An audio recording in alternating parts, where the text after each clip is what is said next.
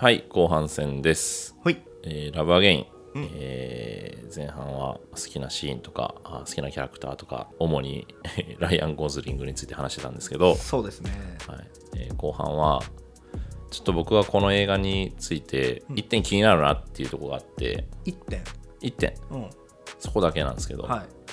あのーまあ、いろんな愛の形が描かれるじゃないですか「ラブアゲインっていうまあタイトルにもなってるし。うん「クレイジー・ストゥーピッド・ラブ」っていう風にはい。なってるんですけどこのい登場人物たちが持ってる愛の感情うん。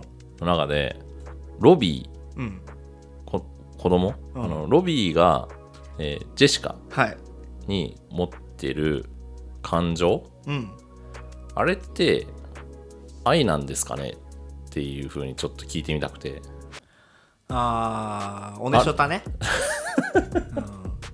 そうそう、おねしょたは愛なのかについて今日は喋る回なんですけど、あれさ、だって、や言ってみれば、ストーキング行為じゃんっていう。うんだあのストーキング行為じゃんだとしたらなんかうん。行き過ぎた愛のうん。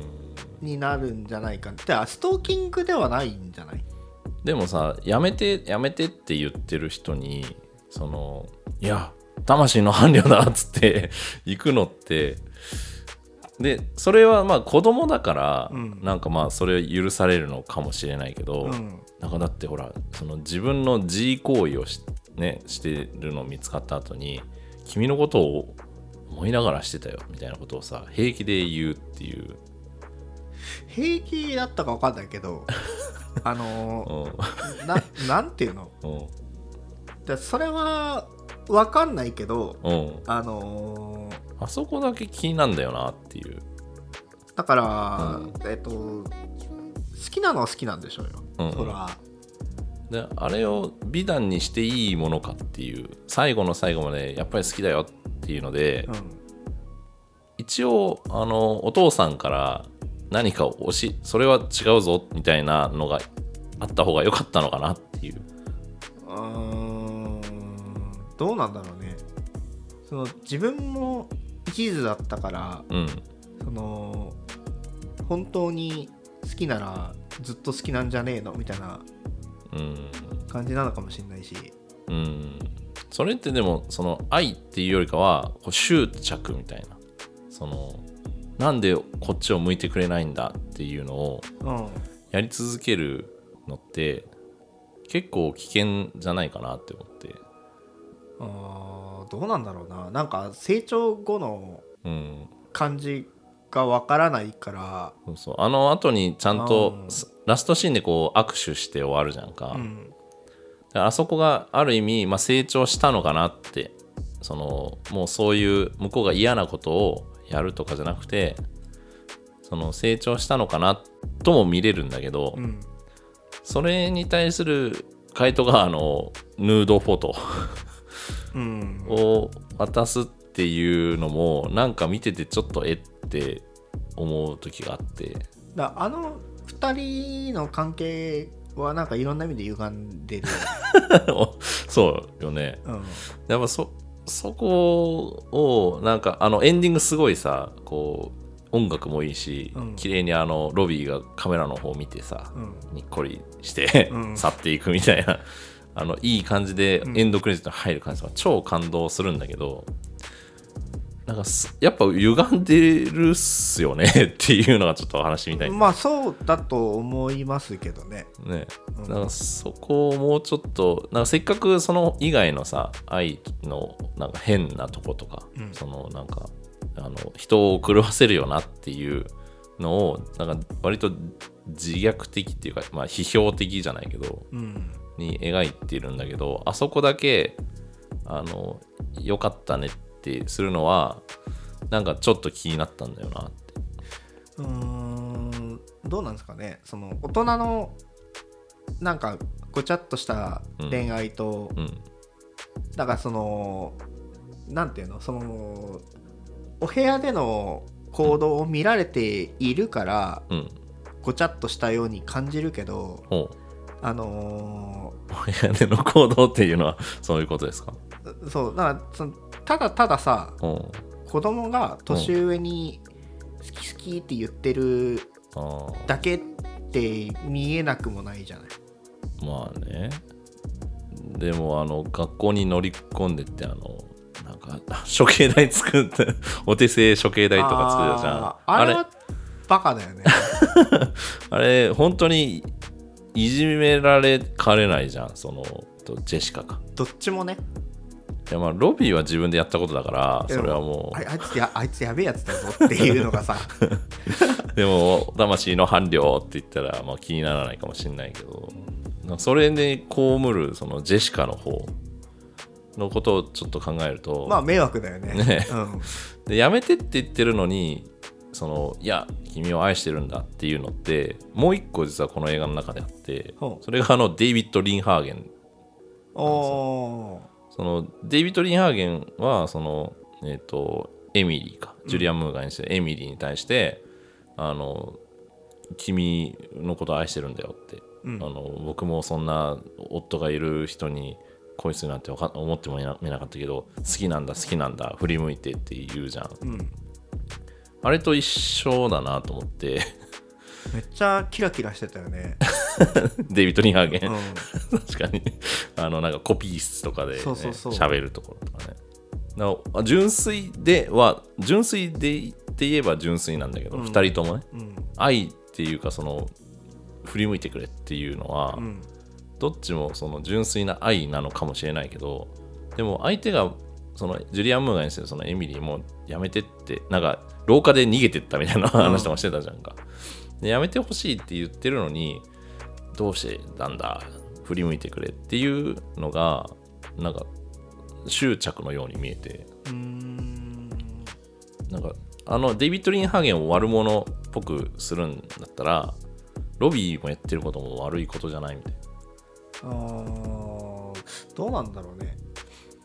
うん。そのなんか多分わかんないけどその子供だからで割引をしてるのが、割引その ごご50%ぐらい割り引いてるみたいそうねな。なんかそれを、うんその良しとする人もいるだろうしうん。うん。それもいやあの人なんだからホモ・サピエンスなんだから 平等だろっていう人もいるだろうしなるほどね。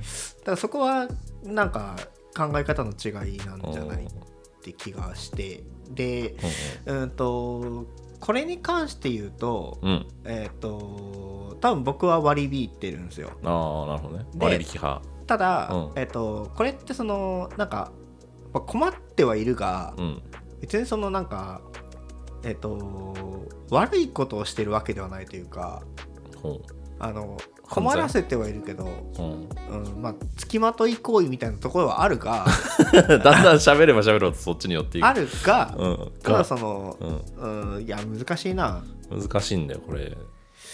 うーんこれなんか作り手側もそれ意図してやってそうだなって思ったのがさ、うんあの終盤でその、えっと、ロビーがあのジェシカの家にチャリこいであの花を渡しに行くしはいはいはい、あの手紙添えてみたいな、うん、あの花ってデイビッド・リンハーゲンがその、えっと、エミリーにね。も渡して、うん。であの捨てたやつね。そうそう捨てたやつ、あのメッセージカードみたいなやつうん。も添えてて、チャンスをくれみたいなのを書いてるのね、うん。でそれごとロビーを持ってであのデイビッドって書いたのを消してうん。ロビーって書き直したのを玄関に置いてってる だからやっぱそこの境界線ははっきり割と作ってる方もあこれとこの愛っていうのは同じ形なんだよっていうことなのかなってー思ったんだよあー同じタイプのバカってこ 純粋な。とうん。それって結構際どいなって。なそれっていうと、うん。その最後の握手からの、うん。えっとなお父さんにちょっと近づいたらまだチャンスあるみたいな、ワンチャンある。ワンチャンあるみたいな、うん。まあ、そこに至れたのは、うん。まあ、成長だったんだろうなっていううんうんそうね。気は、だからあの押す押すだけじゃなくて待つっていうことを、あそうね。ね、気づけたあとっていう。鍛えるね。鍛え出すのか修行パートがあ。きっと入る。な なるほどね、うん、そうそう。だからなんかその辺がなんかもうちょっとそのキャルからあのなんていうのかな。そのロビーに対してこう説教じゃないけど それは違うぞっていうのが一言あったらなんかすげえうまくまとまったのになっていう感じですね。人としてのうん。あの学びうん。は多分うん。すごくあったんだろうけど、うん。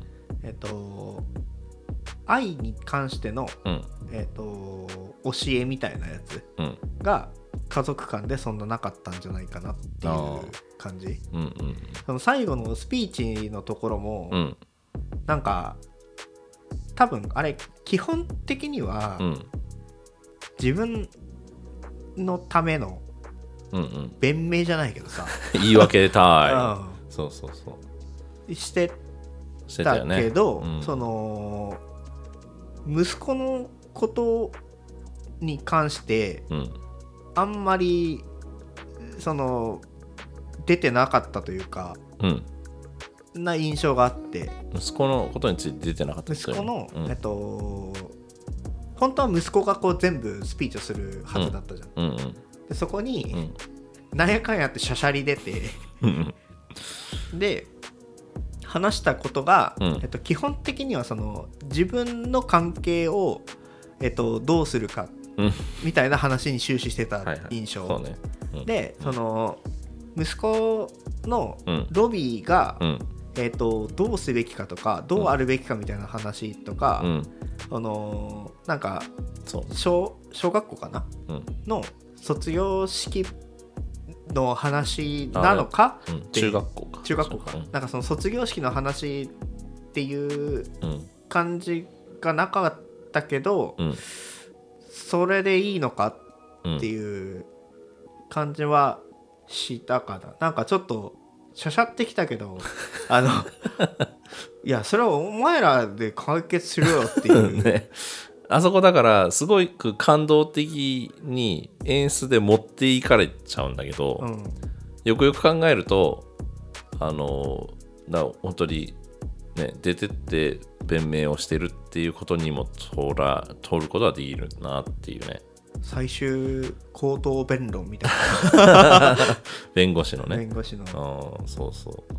まああの息子がこれ以上恥をかくのはもうかわいそうだっつって出てって守守る盾になるつもりで出てったんだろうけど、なんかその辺もあの気にはなるしで今回あのこの映画についていろいろ調べたんだけど、はい。あのピークとなったあの裏庭うんでのシーンで終わるバージョンがあったらしくてもともと脚本上。あそこで全て解決して終わりっていう、まあ、詳しくどういうふうに解決するのかはあの分かんないけど、うん。えーっていうバージョンも存在したらしいのね。うーん。だそっからでもそれがなんかその急に全部解決するのってちょっとご都合主義だなっていうことだったと思うんだけど、うんだから実感一体一旦この期間を空けてであのバーで、えー、とキャルとジェイコブが話すシーンとか。うんみんなそれぞれあのちょっと自分のことを考える期間があったあのククールダウンのクールダウン期間があって、で卒業式で、うん。かああなるっていう風に今最終的にはなったんだけど、うん。うんだからなんかあのあそこから先の話は確かにあの力技だなっていう感じがする。なんかある種、うん。そこまで綺麗だったけど、うん。あのなんか解決に向かいますよっていう なんか取ってつけた。そうそうそう。うん。なそうね。がなんかちょっと感じたのはそういうことなのかもしれないね。でもそこがやっぱり映画のマジックで持っていかれちゃうっていうことだと思うんだよね。そのあのなんかスピーチ？とあのジェシカ I love わーっていうでジェシカもまんざらではないかをみたいなのであー。ああまあいいかっていうふうになっちゃうんだと。この場は収めましょうみたいな。まあみんなうまくまとまったなっていうね。あの拍手とかも。あれも本当にさその登場人物たちだけの会話シーンだったら、あんなに感動しないじゃん。あの場にいる全員が拍手で それを認めましたっていうのをやられたから見てる側もやっぱああよかったってなるっていう。ねうん。うん。やっぱね拍手ってね強いんじゃないですか、そっか。うん、だからあの映画のマジックでもあるし、うん。それこそそのシチュエーションうんで、うん。こうなんかこうせざるを得ないうんノリみたいなのあるじゃないですか。うんうんみんながこうしてる時にこうするみたいな、うん同調圧力。そうそう同調圧力。うん。同調圧力が結構あったんじゃないかなって、確かにね。そうだけちょっと気になるんだよねっていう。スピーチのうん。内容でそのなんか僕が一番気に食わなかったのは、うん。あの他の生徒の気持ち考えろよ。確かに何のこっちゃわからないっていうね。このおじさんをなんか出てきて喋っとるけど。なんかあのいいこと言ってる風だけどうんいやそうか？関係あるか？みたい でも大人は拍手してるから。な、うん、もうまあそういう、まあ、心当たりそのだからミッドライフクライス的なうん。ところにうん。心当たりのある親御さんたちには、まあちょっと刺さるところもあったりなかったりみたいな、ね、なんかあの顔見合わせてたよね。うん。あのまあ来てまあ。あ、るよね、夫婦なら皆さんわかるでしょうって言ったら、まあまあっていう感じになるんだけど、子供たちは確かに置き去りだよな。知らねえよ知らねえよ。早く帰りたいっていう。そこがちょっとなんか、うんあの卒業生目線でいくと、うんちょっと納得いかなかったかな確かにね。親目線ならまあなんかその子供が、うんえっ、とななんていうか生徒代表として言ってることが、うん。なんか多分それはそれで受け入れづらい内容。だったから、うんあのあ親が出てきて何とかしてくれんだっていうので、うん。ちょっとまああのありっちゃありかみたいな感じかもしんないけど、うん。卒業する生徒からするとね持ってかれちゃった。うんだったら俺が言いたかったわっていうやつもいただろうし これ、こんなことなら、そうそうそううん目立ちたかった。いろいろいたんだろうなっていうそこだけちょっと気になるかなやっぱり、お同意してもらえた。うん、そこは気になるよ。ねうん、あとやっぱあの先生ですよやっぱ。ああ女教師。女教師ね。女教師あの中指立てて終わってたじゃん。ふってこう出して そのみたいなこの席を のろならしあのしながらこっち見ろよってスッて中指立てる、はいはいはい。あれ。さりげないですよね。さりげないけど。あの女教師はさやっぱちょっと、あのまま終わりなんだっていう、ね、うん。ちょっとかわいそうだよね。うんなんかわかんない。あの人もうんなん。かその客観的にしか見れないけどさ、うん。あの部分部分でしかうん。見れないけど、うん。あの人も大概かなっていうかあの あの人って、うん、愛とか関係なく狂ってる感じの人な気はしたのよ。そういうふうに描かれてたよね。ううん。ナチュラルクレイジーの あの可能性を秘めてたのでうん。だからあかわいそうとかっていうよりはなんかジョーカーみたいなそのなんていうのピエロ役じゃないけど、うギャグのために書かれちゃったってとこなのかななのかもしれないなっていう懸念はありましたね。ね、だからそれにあのあのマリサトメイっていうね役者さんが演じてるんですけどほあのスパイダーマンのメイおばさんですよ。ううん。あの結構いろんな映画にも出ててそれにマリサトメイあの無駄遣いされてるっていうところが結構あの、まあ、豪華なんだけどうん。それで終わっちゃうんだマリサトメイっていうのはありますそうねなんかただあのえっ、とで、えーデイビッド。うんデビッド・リンハーゲン。あいつは職場にいるのかねずっと。え？同じ仕事じゃん。うんうん。あのあんなことがあったと思う。あの後果敢にアタックするのかな。どうなんですかね。そこであれだよね。やっぱロビーみたいに成長できるかどうか。そうだね。そこ問われるよね。もう一旦引くという結論ができるのかういまだに寿司い行こうかみたいな。いや俺嫌いだけど。嫌いだけどねあんなもんはねっていう、あそこ情けないよな。うん、うん。情けない、情けないよ。うん、なんか、相手に合わせて好みをコロコロ変えるたり？いやなんかそそんなお前でも気に入る寿司屋に連れてってやるみたいなさ。知らんけど。そんなに寿司屋いっぱいあるのかな？わからない。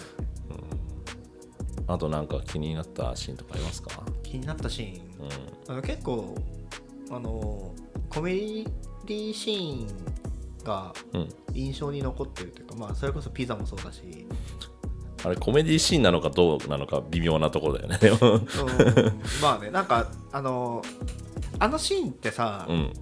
かっこよく見せたいのか、うん。面白く見せたいのかがこうどどっちもこう取ろうとしてて、うん。成功してるというか、本当にかっこいいよねあれ、うんかっこいい、ね。なんかあこういうのこういうこういうピザの持ち方ありなんだみたいな。あの紙ナプキン片方1枚だけ持ってる ちょ口を拭くように持っててピザっていう。でピザを持った手でさ、うん。あのその靴は何だってその靴ペッて投げるわけですよ、でそこのさ、うん。あのまあコメンタリーの時も反応してたけどさ、うん。あの靴を上から投げるうん。うんショッピングモールみたいなとこで、うん。うん危ないじゃん。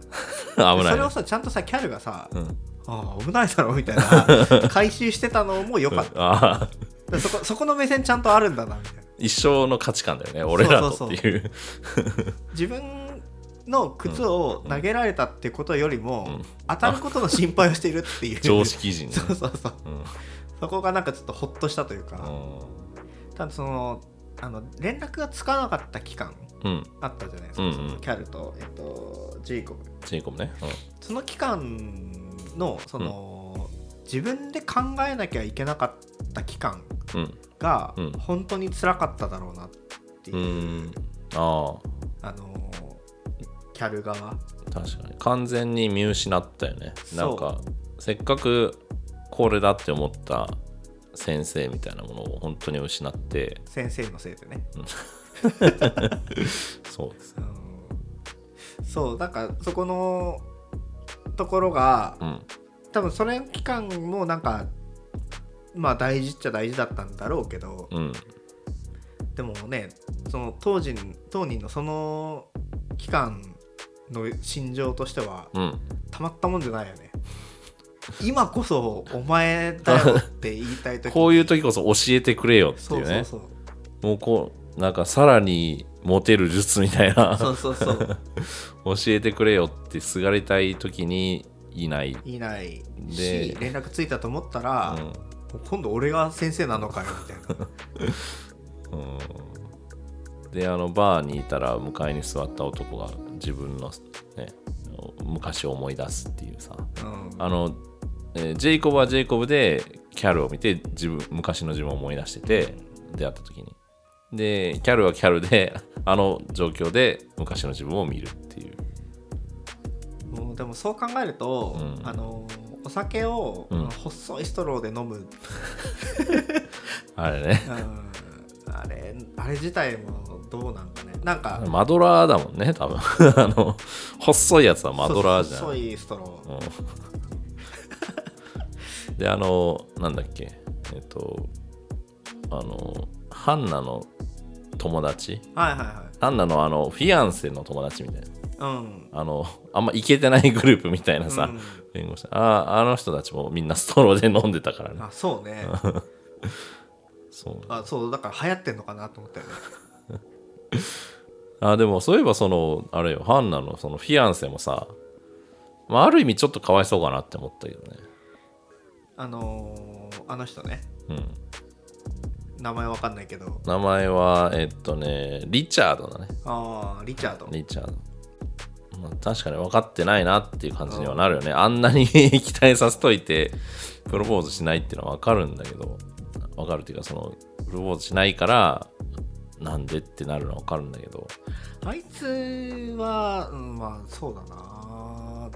どうなんですかね。あの仕事のことしか考えてなかったっていう。だから何も考えてなかったんじゃない？そのあうん単に結婚する気もないしー、うんなんか何にも本当に考えずにおめでとうっていう、うん、で喜ぶやろっていう、はい。うちの弁護士事務所で働きます。喜ぶやろ。働き口があるぞ。あるぞっつって。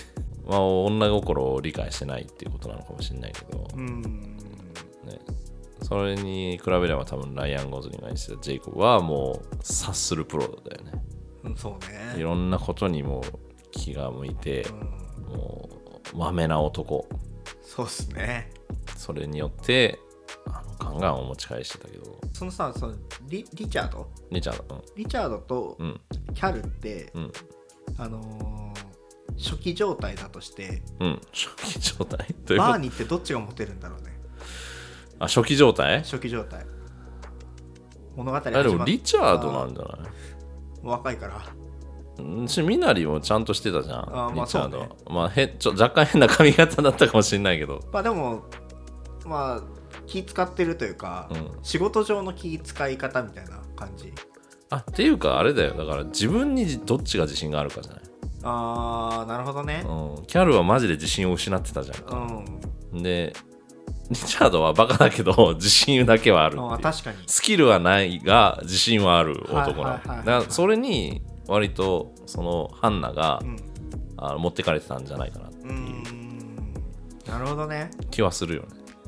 そうか。だからあの唯一できたことが、あの車から飛び降りるっていうだけだった あのキャルは、キャルね、うん。まあ、だからその最初に服装から始めたのも、うん。多分なんかあの意味があったんだろうなっていう気もしててほ引き締まるじゃないですか、うん。見た目が。ううん。でそれその毎日鏡を見れば見るほど、うん。あの以前とは違う感覚みたいなうんうん。のがやっぱ出てくるから、うん。でそこから、まあ、肉体改造はやっぱ時間かかるし、うんうん、だから服装をピシッとまず決めさせたっていうのはなんかあの多分自分もそうしたんでしょうねそうだね。まず多分そっから。ってみたいな。本当にその通り自分が救われた方法で相手を救おうっていうことだったんだと思うんだけまあ結局でも救ったよね。ど一応はね。うん、うん。だから本当にそのジェイコブがと出会わなかったら救われてなかったのかなキャルは。どうなんだろう。でもあのこじらせ ある意味こじれさせたじゃん。その女遊びみたいなのをさせたおかげで、まあ相手も悪かったしね。そうそうそうそう。あれだから結局うーんどうなんだろうな。でもやっぱりその車から飛び降りたってことが結構象徴的でさ。うん。あの妻のエミリーがあの私離婚したいっつってそれは多分離婚したいっていうことではないんだと思うんだよね、うん。やっぱそのこれもまたあの女心みたいなその裏腹みたいなことなのかもしれないけど今のこの状況について話し合いたいっていううん。うんいつからこうなっちゃったんだろうっていう話をしたかったけどそれに乗ってこなかったからバンバン喋ってあのデイビッドの寝ちゃったっていう話をしてあで挙句の果てにそれでもうもう無理ってなってキャルが飛び降りるっていう、うん。完全にコミュニケーション取りませんっていうもうこれ以上傷つきたくないっつって、うん。諦めちゃったってところがやっぱ一番の原因だったっていうことなんだと思うんだけど。うん。そこで戦うべきだったって言って言ってたじゃんキャルはね。あそうでもなんかキャルの気持ちはすごくよく分かって、うん。あのそのさ逃げ足はすげえ速いのよ。自分ができるうん。逃避行動うんうん。の、うん。えっ、とに移るのはすごく早かったじゃないですか例えば。あの車からパッと降りる。早かったね確かに。あと引っ越しを決めるっていうのあも異常に早かった。2日で出てったよね。そう。はあそんなそんな荷物少ないのとかさ 家決まるのそんな早いんだとか、うん。いろいろあるけど。そうだ逃げ足確かに早い。でしょ、ん。だからその逃避行動を取ることで、うん。今までずっとこう生き延びてきたうんう。んんだろうなっていうのが推測されますよね。分析。分析、うん。逃げ足の速さがこいつは特徴ですねその逃げ足の速さ逃げるっていうのから、うん。まあちょっと向き合うっていうのにうん。切り替わったきっかけがやっぱジェイコブうんうん。だったからあ確かにね。その自信がついたことによって受け止めれるようになったってこと多分そうなんじゃないかな。多分出会わなかったらの仮説でいくと、うん。あの バーに多分5日目ぐらいで追い出されるかな。ずっと同じデイビッド・リンハーゲンの話ばっかしてる。そうそうそう。ばっかしてるからうん。多分まあいずれそのい追い出されてう、ん。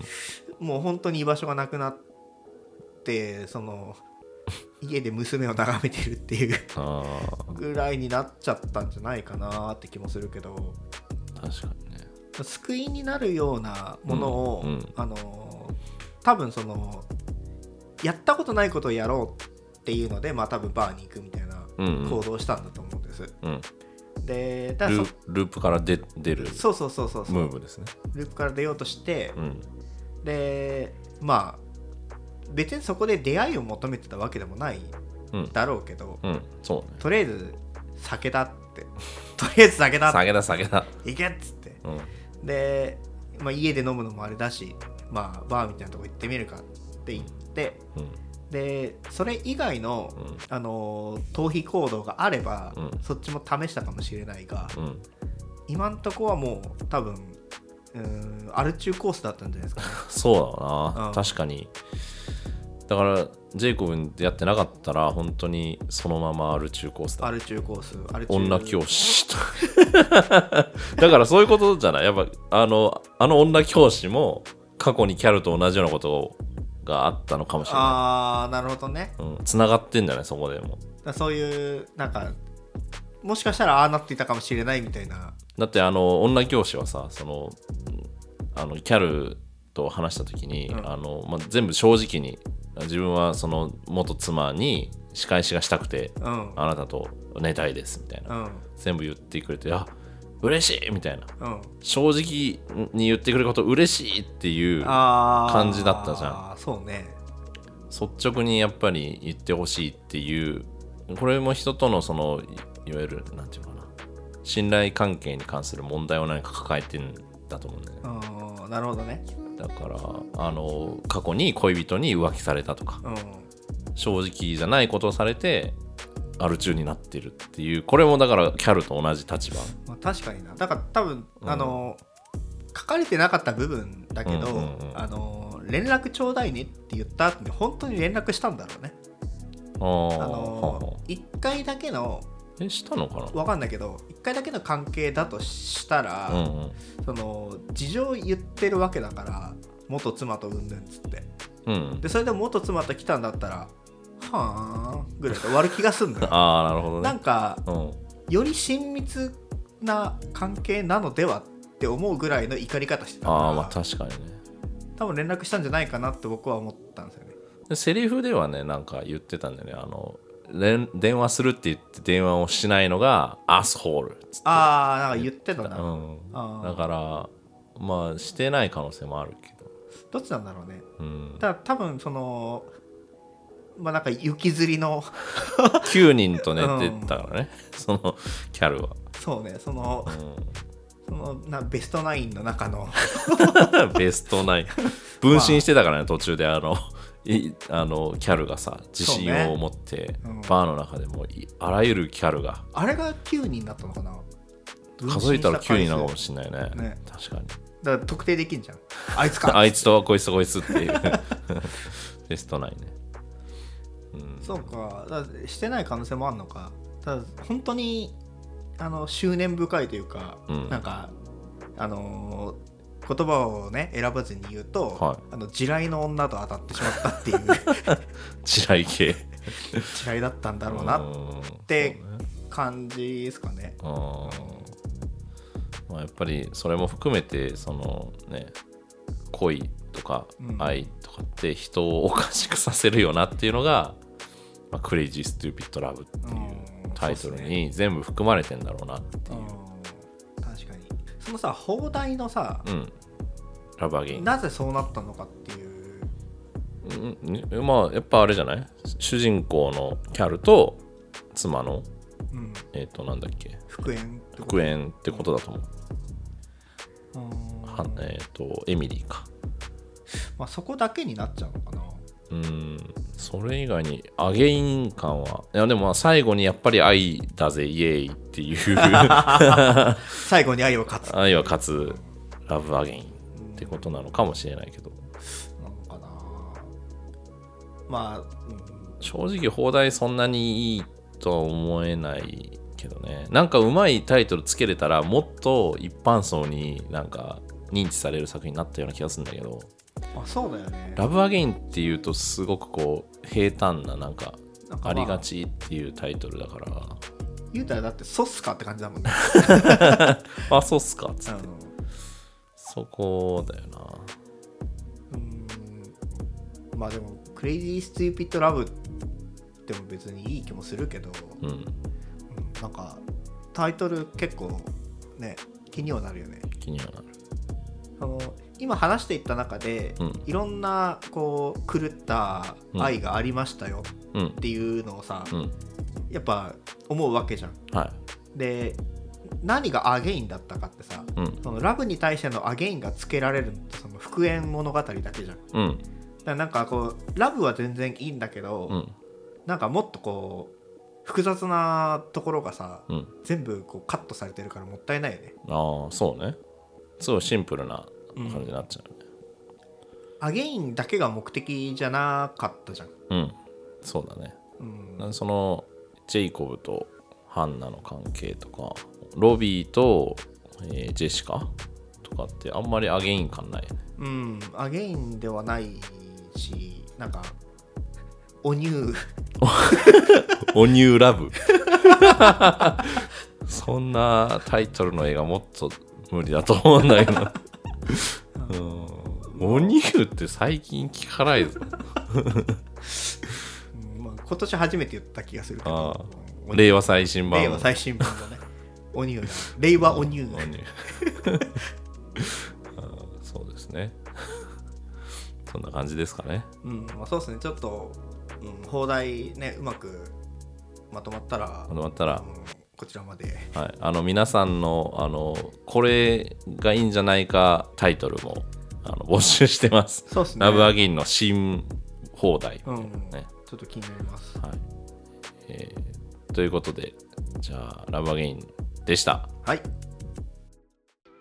はい、はい。ということで、はい。はい、バイ。はい。はい、ラブアゲインでしたが、はい。えー次回予告のその前に、はいえー今週のキーワード、はい。はい、どうぞ。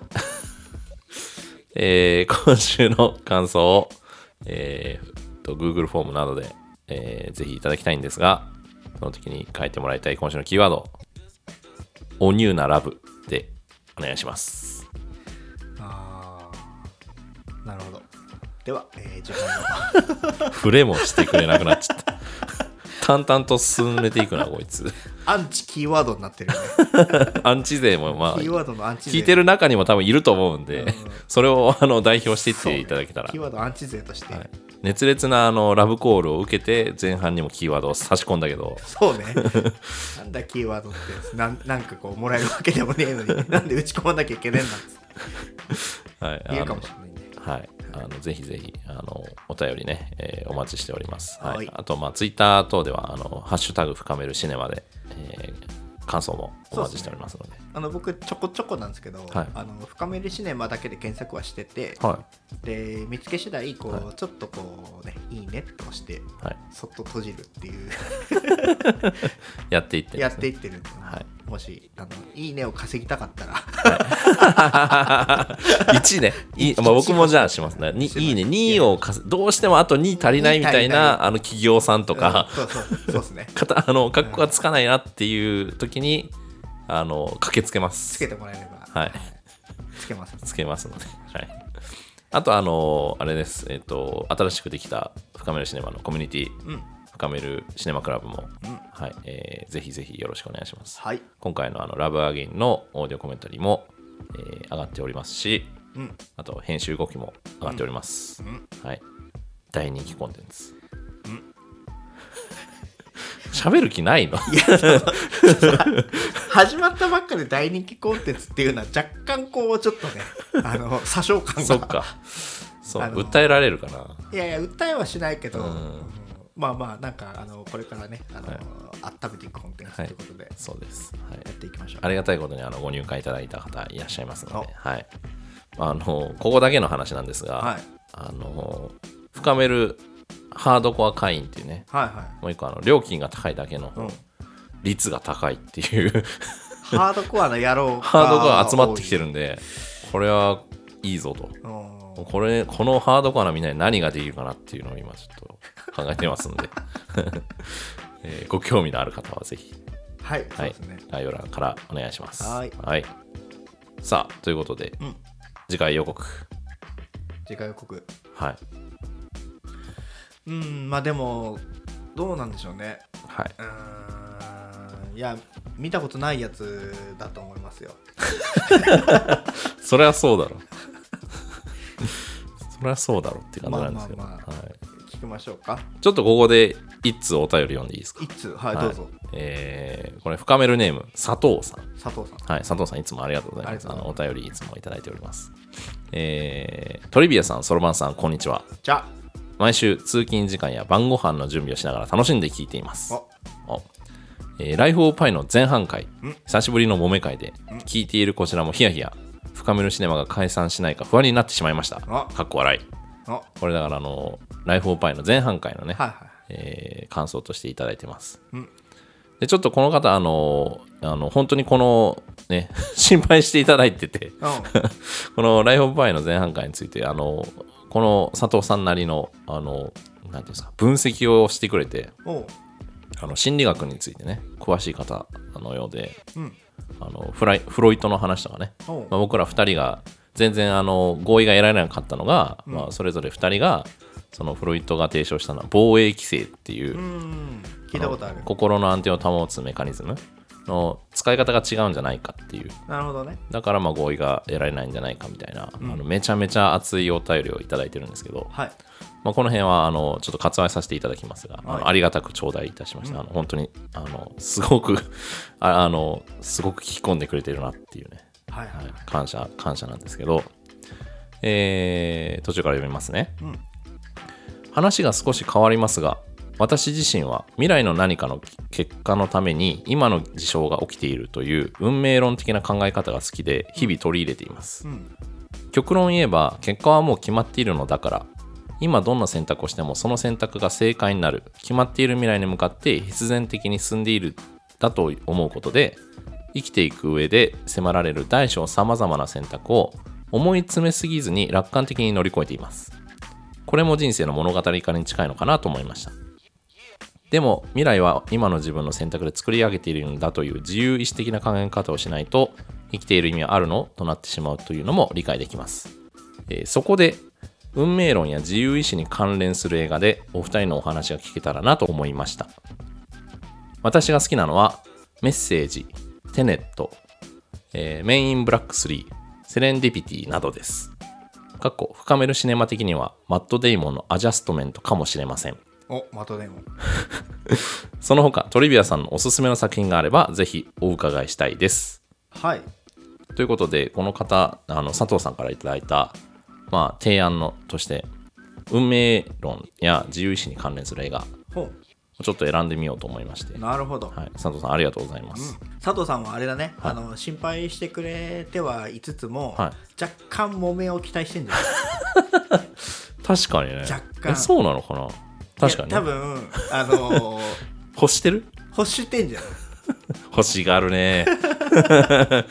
あのあの回を欲しがってるのかな？うんまあまあそのもしかしたらその欲しがってるっていう感じもあるかもしれないけど、うん。あのどっかでなんかその、まあわ和解っていうか、うん。あのお互いこういう派閥同士のうん。接点が見つかったらいいなっていうふうにも思って希望を持たれてる、うん。そう僕はあのまあどっちに転ぶかわかんないですけ はい。ということで、どはいあの今ここにあの佐藤さん選んでくれたメッセージテネット、えーメインブラック3セレンディピティ、えーあとマットデーモンのアジャストメントっていうのがあるんですが、見たことないですね。えっ、とねうん。どれもないですね。ないですね。はい。えーで、まあ、この中から選ぼうかなとも思ったんですけど、うん。まあ、せっかく他のおすすめの作品があればお伺いしたいですというふうにおっしゃっていただいたので、別の作品にしました。お。はいえー、2014年の映画です。2014年。はい。ちょっと時代が進みましたね。そうですね。ラバーゲインそうだね。うん。3年後か。はい。えー、監督。うん。クリストファー・ノーラン。聞いたことあるな。おやっぱあるんですね。うん。ほうほ有名ですか？有名なんじゃないですか？うんうんうん。多分。あのどんな作品って言われたらピンとこないけど。まあ多分。うんはい。だ監督の名前知ってるってことはもしかしたら作品名聞いたことはあるかもしれないですね、なるほど。うん。はい。じゃあ作品名いきます、うん。インターステラなんか宇宙のやつ？ー そうそうそう。なんか宇宙のやつ。なんか宇宙のやつ。っなんか宇宙のやつ。てことだけ知ってる。ああ他は知らない。知らない。どんな映画だと思いますか？えなんか宇宙のやつ。それだけか。あうん。ーなんかすごく壮大な話っぽいイメージ。あ宇宙だもん。うん。うん。あのさっきお便りでいただいたあおあの私が好きなのはって書いていただいた映画の中のうん「テネット」っていう映画。うん。もクリストファー・ノーラン監督同じ監督なんあですよ。そうなんですよね、はい。えーテネットのが、えー現時点で最新作になってるんですけど、うんうん。えーこれも考えたんですよテネット僕も。テネットあれでしょ？あのトリビアさんのはい。最初のあれでしょ？ああそうです YouTube でやった。はい YouTube でねあのトリビア解説やり始めた時に僕が一番最初に公開してすぐの時にやったのがうん。テネットだったんで、思い出深いですけど。うん。はい。はいあのーテネットも考えたんですよ。はい。まあテーマ的には運命論や自由意志に関する映画っていうことなんで、うん。えーただテネットは超難解なんで。あーじゃあなんかそのラジオでやるようなもんでもないし 図解が必要になってくる感じ。もそうだし、あの一回見て全部話は分かる人は存在しないと思いますああまでうんとなるほどね。そろばんさんは絶対1回しか見ないかなと思っ あてなるほどね。一回しか見ない人にはちょっと向かないかなやってもいいけど多分2時間僕が何が起きていたかを説明するだけになっちゃうあーなるほどね。うん。だからあのちょっと省きました。もうちょっとあの初心者向けのはい。はい。ということで「インターステラー」っていうもう一個あの僕がまあ結構好きで、まあ、このテーマ、えーに沿ったものかなと思って、あーはい。なるほど。はい、同じ監督が撮ってるってことでね。やっぱりあの通じるものもあるし、うんうんうん。多分監督はそういったものに興味があるんだと思うんですよ。だから、えー次回はインターステラーになるんですけど、はい。えーどうどうですか？どうですか？どうですか？タイトルからなんかもうちょっと想像してほしいけど。インター？高速？高速。なんパかーキングエリアインタイーンター。インターってなんだ？なんか間に入ってくるみたいな感じで。ああはいはい。なんかステラはなんだ？宇宙的な感じ？ステラはね、まあ、星星星間とか。ああステラおばさんっていうのはそういうことなの それとしか SF に接点がないよ ステラおばさんがこうカットインしてくるような違いますね。違うんだ。あ分かんない。そうかもしれないし、はい、出演者が、うん。えーマシュー・マコノヒうん。アン・ハサウェイ。あーアン・ハサウェイって聞いたことあるわ。を、えージェシカ・チャスティン、うん。えーそのぐらいにしときましょうか。ちょっとわかんないですね。ピンとこないですか、うん。この辺がねえっ、と僕も公開当時劇場で見見ましたけど、うん、まあ、人気作だと思います、うん、なんか聞いたことあるしな、うん、そうですね。有名な気がします。インターステラー好きな人は多分多いので、うん。はい、あのさっきのテーマに沿った中で、まあ、多くの人が見てるかなって言ったらこれかなっていう、うーん。はい。えーなので結構長いです。2年ぐらいかかる 見るのに？見るのそれは結構長いね。に 結構長い。結構長いね。そそこまでいかない。そこまでいかない。宇宙行けちゃうと思うから。169分あるんですよ、169分って？えーまあ、ほぼ3時間って言ったらいいな。あー。2時間50分ぐらい。途中休憩入る？入れません。入らない。オーディオコメンタリー撮るから。あーなるほどね。が、はい。我慢しないとね。我慢してください。おむつおむつで。はいじゃああのおむつ代を。請求されるの？あでもあの深めるシネマクラブの会員費からそれをはい。皆さんからのお金をおむつに成人男性のおむつに変えていきますので。ぜひあの我私も払いたいっていう人がいればあのぜひ、えーノートのコミュニティの方にね。やだよ。やだよ。今日も私が払ったお金でそろばんさんがおむつを履いているって思っていただきたい。やだよ泣いちゃうよ。はい、えーじゃあまあ次回はえーインターステラーです、うんわかりました。はい、他に何か言い残したことありますか？おむつは履きません。毎日映画トリビアの深めるシネマでは皆さんからのお便りをお待ちしております。